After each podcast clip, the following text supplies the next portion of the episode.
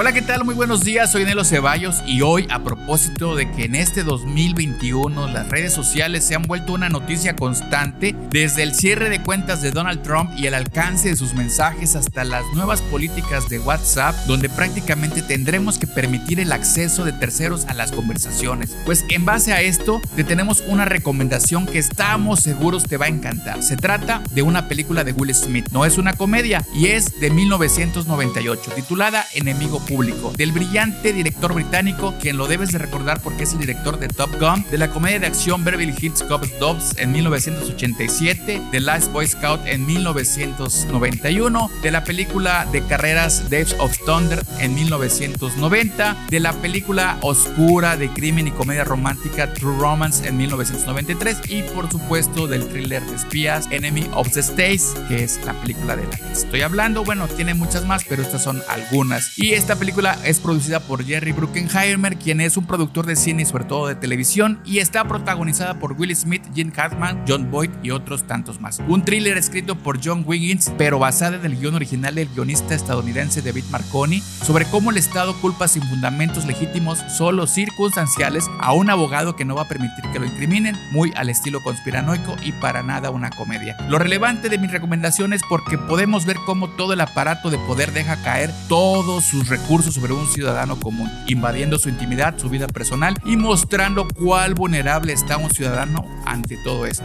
¿Te suena familiar? Pues insistimos y en plural, la película es de 1998 con Will Smith de Tony Scott. Búscala como enemigo público y haznos llegar tus comentarios por WhatsApp. Soy Nelo Ceballos, que pases un excelente lunes.